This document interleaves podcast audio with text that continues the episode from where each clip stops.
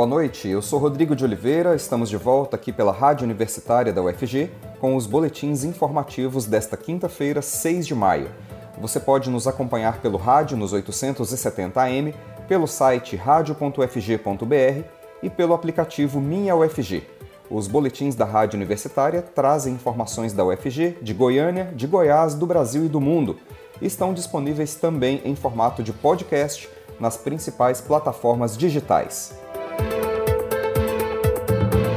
Nós começamos o boletim de hoje com o balanço da vacinação contra a Covid em Goiânia.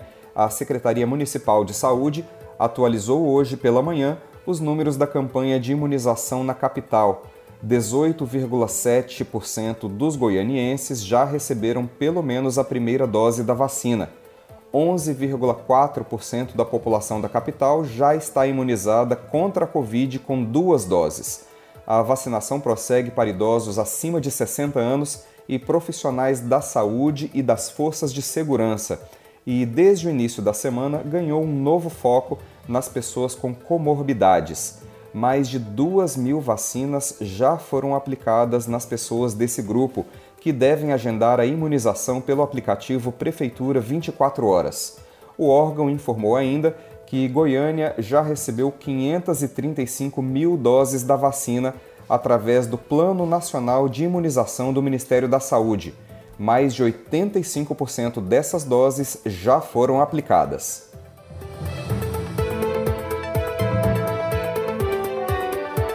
Em uma decisão sem precedentes, o governo dos Estados Unidos mudou de lado e resolveu apoiar a ideia de suspensão das patentes de vacinas contra a Covid, aliando-se aos países emergentes na OMC, a Organização Mundial do Comércio. A mudança histórica na postura do governo norte-americano em relação à propriedade intelectual deixa o Brasil como um dos poucos países no mundo a defender a posição de que patentes não devem ser quebradas e que as atuais regras do comércio são suficientes para lidar com a pandemia.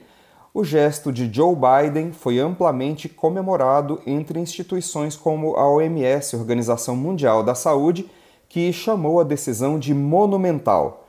No fim de 2020, a Índia e a África do Sul apresentaram na OMC uma proposta de suspensão de patentes de vacinas enquanto a pandemia ainda for uma ameaça à saúde mundial. Na prática, a quebra das patentes permitiria que doses fossem produzidas por empresas de todo o mundo, aumentando o abastecimento do mercado global e garantindo preços mais baixos. Eu conversei sobre esse assunto com o professor de Relações Internacionais Hugo Tomazetti. Olá, Hugo, muito obrigado por falar conosco. Olá, Rodrigo. Boa noite para você, boa noite para os ouvintes da Rádio Universitária. É sempre um prazer falar contigo. Hugo, o que representa para o universo das relações internacionais essa mudança de lado dos Estados Unidos, com o apoio do presidente norte-americano Joe Biden, a uma postura de quebra das patentes de vacinas contra a Covid, sugerida por países subdesenvolvidos como a Índia e a África do Sul, que inclusive sofrem bastante com a pandemia? Rodrigo, essa mudança no comportamento de Joe Biden e na política exterior dos Estados Unidos com o apoio à quebra de patentes, que é algo que seria inimaginável, por exemplo, no governo de Donald Trump, ou inclusive em governos anteriores, é um marco para as relações internacionais e um golpe naquilo que o Brasil defende através da sua chancelaria e do governo de Jair Bolsonaro na luta contra a pandemia. Tudo isso já ficou muito claro de que essa luta é uma luta entre todos os países, entre todas as nações, é claro, muita gente saiu na frente com a vacinação, com o investimento em pesquisas. No entanto, essa necessidade da quebra das patentes, ela é latente para ajudar países como, por exemplo, você citou, a África do Sul, que não é categorizada pela Organização das Nações Unidas e a OMS como um país que necessita uh, ajuda por estar em extrema pobreza, mas também que não está naquele consórcio de países mais ricos. São países que estão no limbo. É, então, é, é, essa quebra ela é super importante nesse processo. Por que o governo do Brasil, que também sofre muito com a pandemia, continua contra a proposta de quebra de patentes? Há alguma explicação técnica que não se resuma às escolhas políticas do governo Bolsonaro? Sinceramente, Rodrigo, não há nenhuma explicação técnica, é uma escolha completamente política não defender essa quebra das patentes. O Brasil tem um histórico de trabalhar contra algumas patentes, sobretudo no que se refere a epidemias e a pandemias, há vários anos.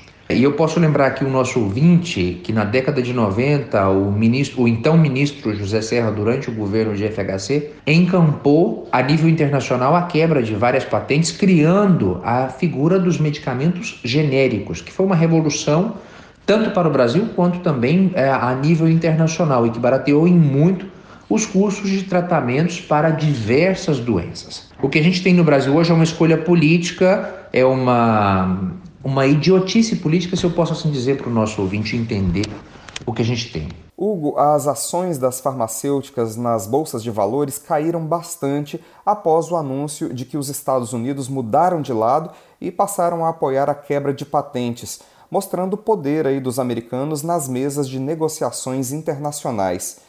Não significa que isso de fato vá acontecer, pois os países europeus ainda não mudaram de lado, né, Hugo? O apoio dos Estados Unidos representa muito no ambiente internacional, isso é um fato. Claro, os países europeus ainda estão contra essa quebra das patentes, mas isso já mostra uma tendência, uma possível mudança no caminho, já que a maior potência é, nesse momento dentro do cenário internacional e o governo que está conseguindo sair da crise gerada por essa pandemia de uma forma tão estupenda como é o fato dos Estados Unidos, porque o ano passado, se a gente lembra aqui muito bem ao nosso ouvinte, a gestão da crise por parte de Donald Trump foi desastrosa, assim como a do Brasil. Porém, com a troca do governo e com as proposições de Joe Biden, a gente tem 100 dias e 100 milhões de pessoas vacinadas nos Estados Unidos, o que é um marco interessante.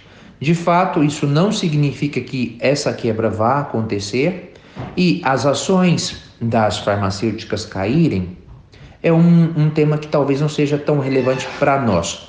E eu explico por quê. O ganho que houve nos anos anteriores, no ano passado sobretudo, ele, ele vai, de alguma forma, é, amortizar essa queda nas ações. E o que a gente tem que pensar agora é na saúde da população e é em tentar avançar para enxergar essa luz no fim do túnel com relação à pandemia da Covid-19. Em qual instância se darão as discussões e o que, que isso pode representar para países que não detêm a tecnologia para a vacina? A gente tem duas instâncias onde isso pode acontecer, e a OMS é uma delas, a Organização Mundial da Saúde, onde as discussões técnicas podem ocorrer, inclusive a própria OMS defende essa quebra das patentes, e a gente tem a outra que é a Organização Mundial do Comércio. São dois organismos internacionais que vão trabalhar nesses temas no entanto, a gente também tem que pensar aí nos órgãos nacionais onde estão as sedes das principais farmacêuticas do mundo, e quase todas estão aqui ou na Europa ou nos Estados Unidos. Hugo, muito obrigado por falar com a Rádio Universitária. Muito obrigado, Rodrigo. É sempre um prazer falar com vocês. Até semana que vem. O FG decide amanhã calendário acadêmico para 2021.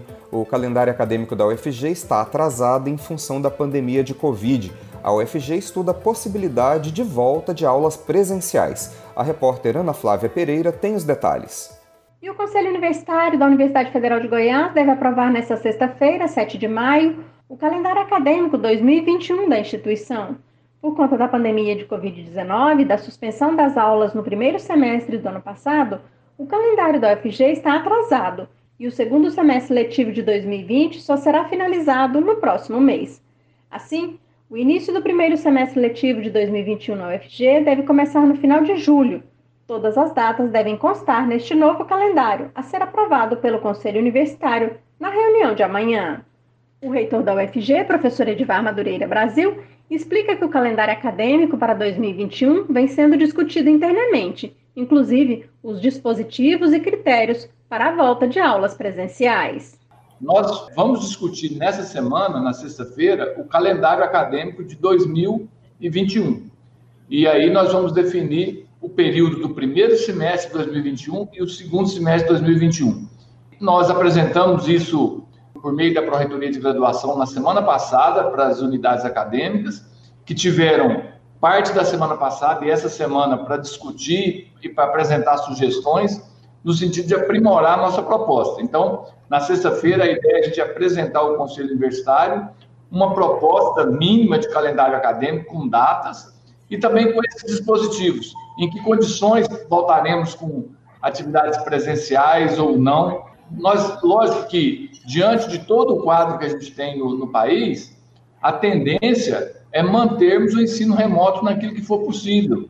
E aquilo que for extremamente necessário, a gente pode fazer presencialmente com todo o protocolo de segurança. Segundo o reitor da UFG, mesmo agora com o predomínio de aulas remotas, a universidade também mantém atividades práticas presenciais na graduação.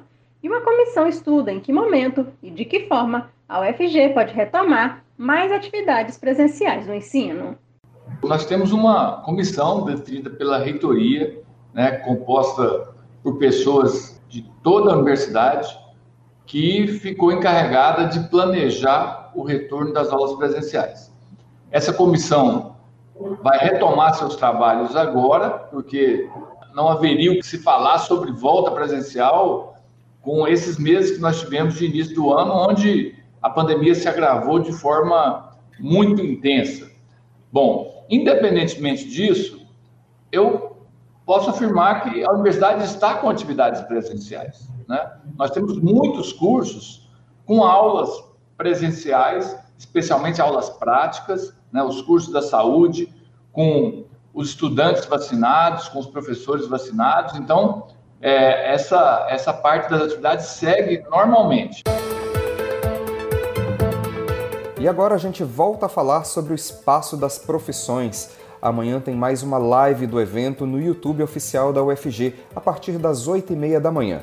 O Espaço das Profissões foi criado pela UFG para mostrar os cursos da universidade, as carreiras e um pouco do mercado de trabalho para ajudar na escolha de carreira dos estudantes do ensino médio.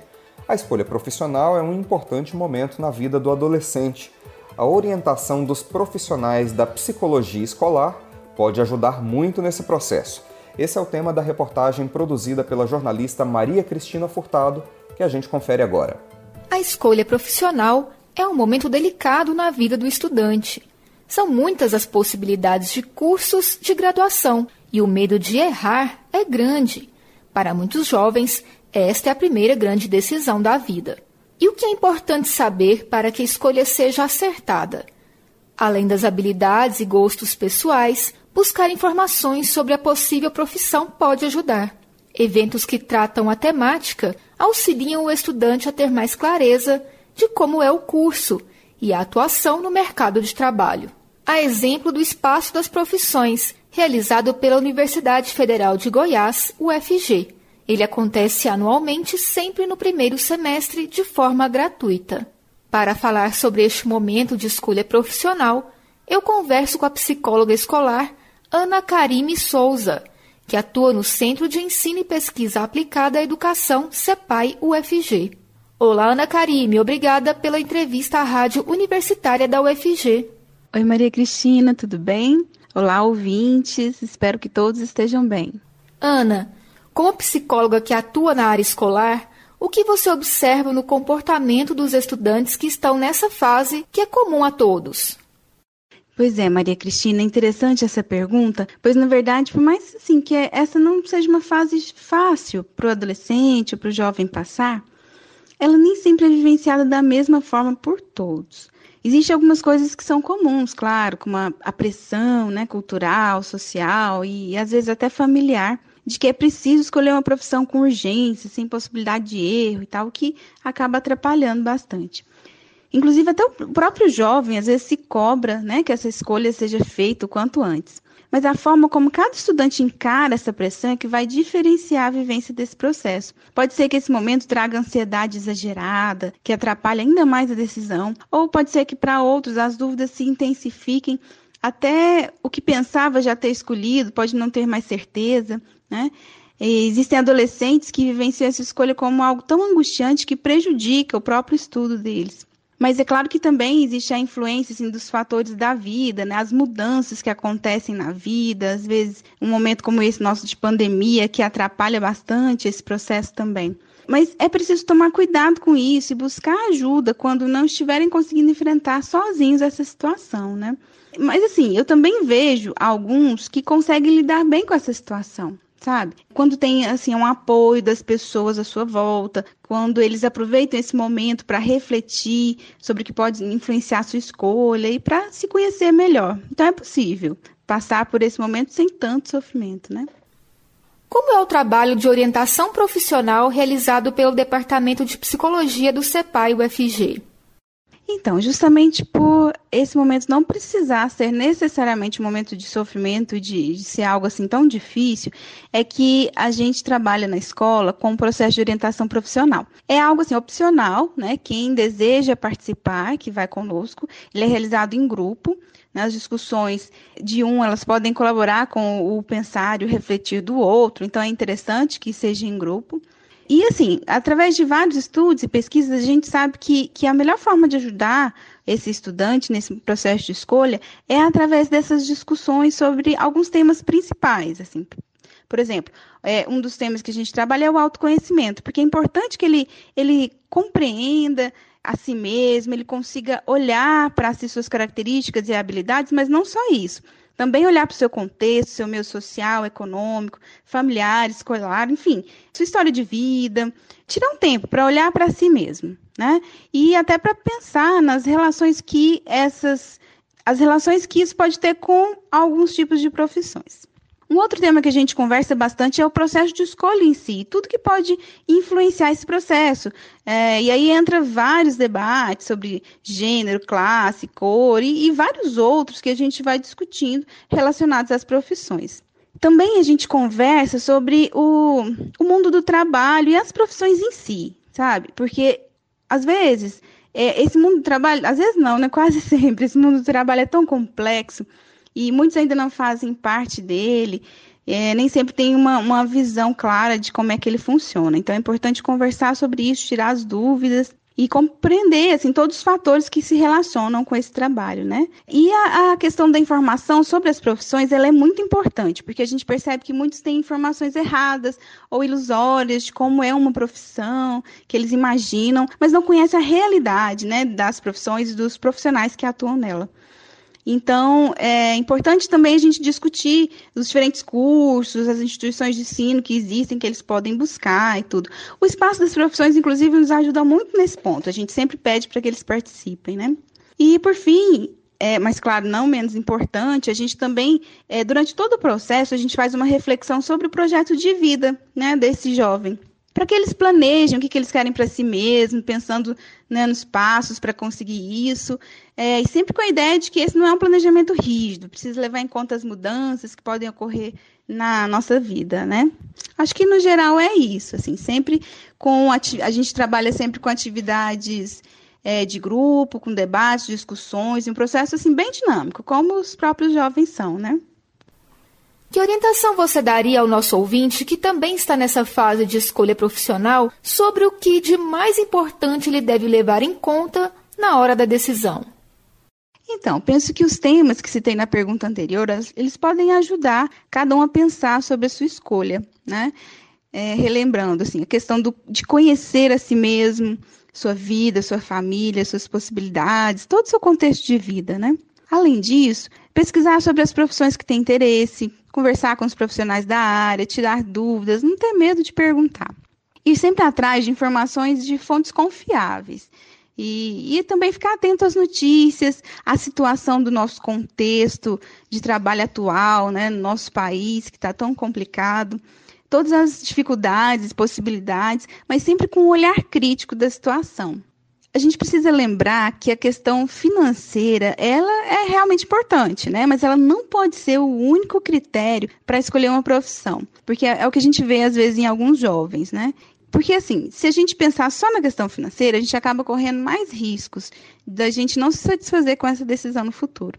Então, a gente precisa ampliar o olhar, pensar em mais critérios que cada um precisa levar em conta nesse momento, olhar todas as dimensões de uma profissão, da vida como um todo. Afinal, a perspectiva que temos de nossa vida não pode ser apenas relacionada a uma profissão, né? A gente precisa pensar em todos os aspectos da vida. O que, que a gente quer para o nosso futuro, né? E principalmente, assim, qual é o objetivo que a gente tem para a nossa vida? Em que que a gente pode contribuir para esse mundo que a gente vive? Qual será a nossa colaboração para a realidade que nos cerca, para transformar essa realidade? Eu penso que isso tem que ser importante também na escolha de uma profissão. Como a família desse pré-universitário pode auxiliar este estudante?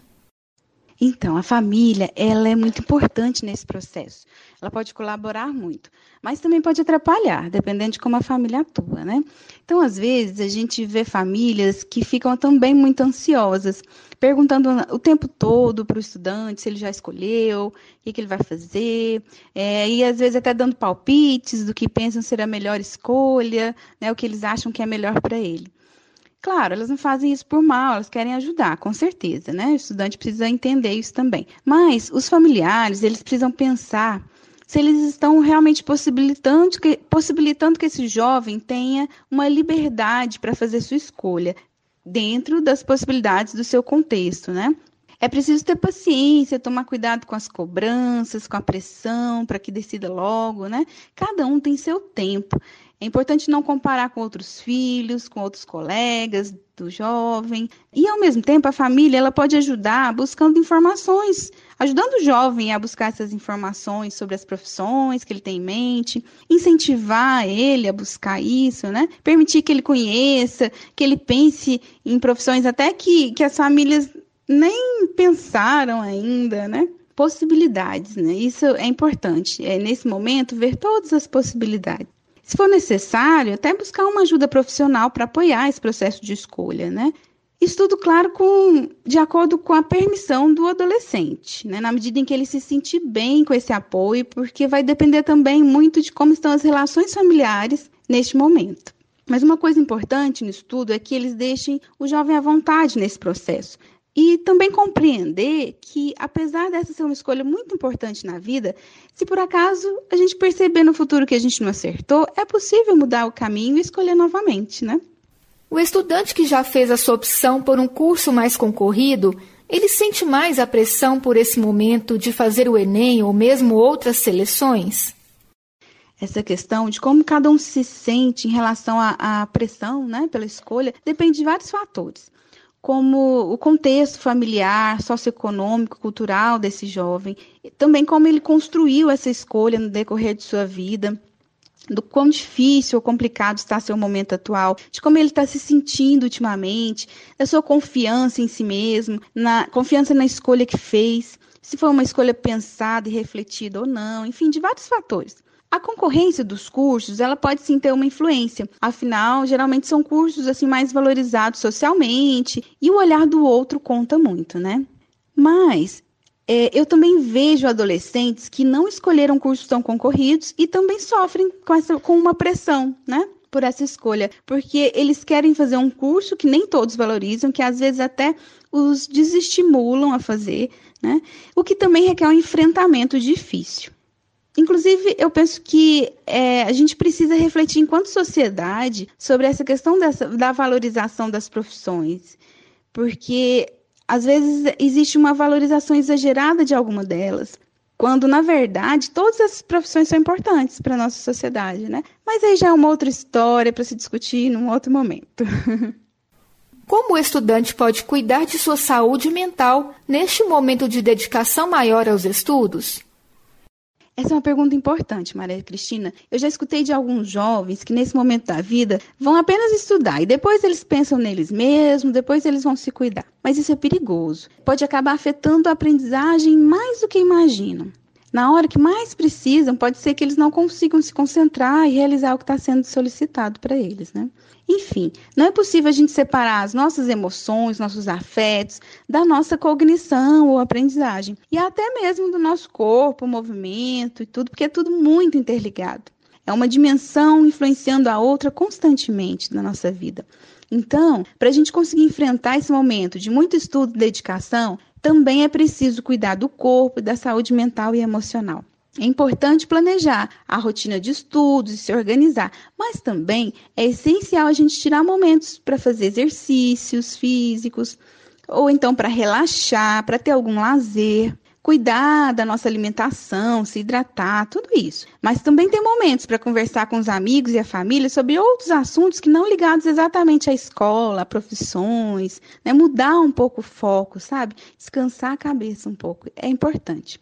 Além disso, também é essencial a gente observar a nós mesmos, perceber os sinais de cansaço, de estresse, cuidar disso antes que eles piorem, respeitar os seus próprios limites, reconhecer esses limites e respeitá-los. E também conversar sobre suas emoções, sentimentos com alguém de confiança pode ajudar, né? A família, inclusive, pode ajudar o jovem a se cuidar dessa forma. Né? É importante que estejam juntos apoiando o jovem. Nós conversamos com a psicóloga escolar Ana Karime Souza sobre a escolha profissional do estudante. Ela falou sobre orientação e também sobre cuidados da saúde mental. Ana, muito obrigada pela sua entrevista à Rádio Universitária da UFG e até a próxima. Eu que agradeço a oportunidade, obrigada a todos que nos ouviram. Espero ter contribuído de alguma forma e até a próxima.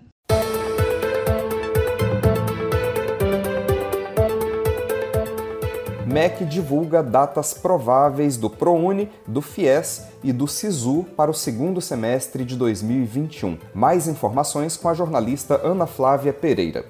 O Ministério da Educação já divulgou a previsão de datas para o segundo semestre deste ano do programa Universidade para Todos, ProUni, Sistema de Seleção Unificada, SISU, e do Financiamento Estudantil, o FIES. Embora os editais oficiais ainda não tenham sido publicados, as datas indicam uma previsão para abrir os programas de acesso ao ensino superior. As inscrições ao ProUni estão previstas para ocorrer de 13 a 16 de julho, do FIES entre 27 e 30 de julho, e o SISU deverá receber inscrições de 3 a 6 de agosto. Além disso, o INEP publicou o edital com o prazo para pedir isenção da taxa de inscrição ao Enem 2021, mas as datas de aplicação das provas do exame ainda não foram determinadas. Os estudantes terão entre os dias 17 e 28 de maio para solicitar a isenção da taxa do Enem 2021 e justificar a ausência no Enem 2020. No dia 9 de junho, será divulgado o resultado preliminar e os recursos poderão ser enviados de 14 a 18 de junho. O resultado final, com a lista dos estudantes com isenção aprovada, sai no dia 25 de junho. O valor da taxa de inscrição ao Enem 2021 ainda não foi divulgado e deve ser disponibilizado junto ao edital do exame, ainda sem data para ser divulgado. No ano passado, o valor foi de 85 reais. Podem pedir isenção estudante que esteja ou tenha feito o ensino médio em escola pública ou com bolsa integral em colégio particular, tendo renda de até um salário mínimo e meio por pessoa, e ainda aquele inscrito no CadÚnico, com número de identificação social próprio e ativo. As justificativas de ausência ao Enem 2020 poderão ser feitas por estudantes que ganharam a isenção da taxa no Enem 2020 e não participaram das provas e desejam obter o benefício novamente no Enem 2021. Entre os motivos aceitos na justificativa estão assalto ou furto, acidente de trânsito, morte na família, maternidade ou paternidade, entre outros.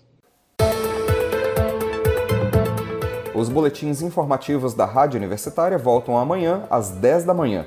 Continue acompanhando nossa programação pelos 870 AM, pelo site radio.ufg.br e pelo aplicativo Minha UFG.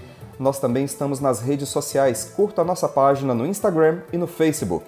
Nossa dica nesse momento é para que você faça o possível para ficar em casa. E se precisar sair, use máscara. Proteja você e a quem você ama e não perca o foco no combate ao coronavírus. Rodrigo de Oliveira para a Rádio Universitária.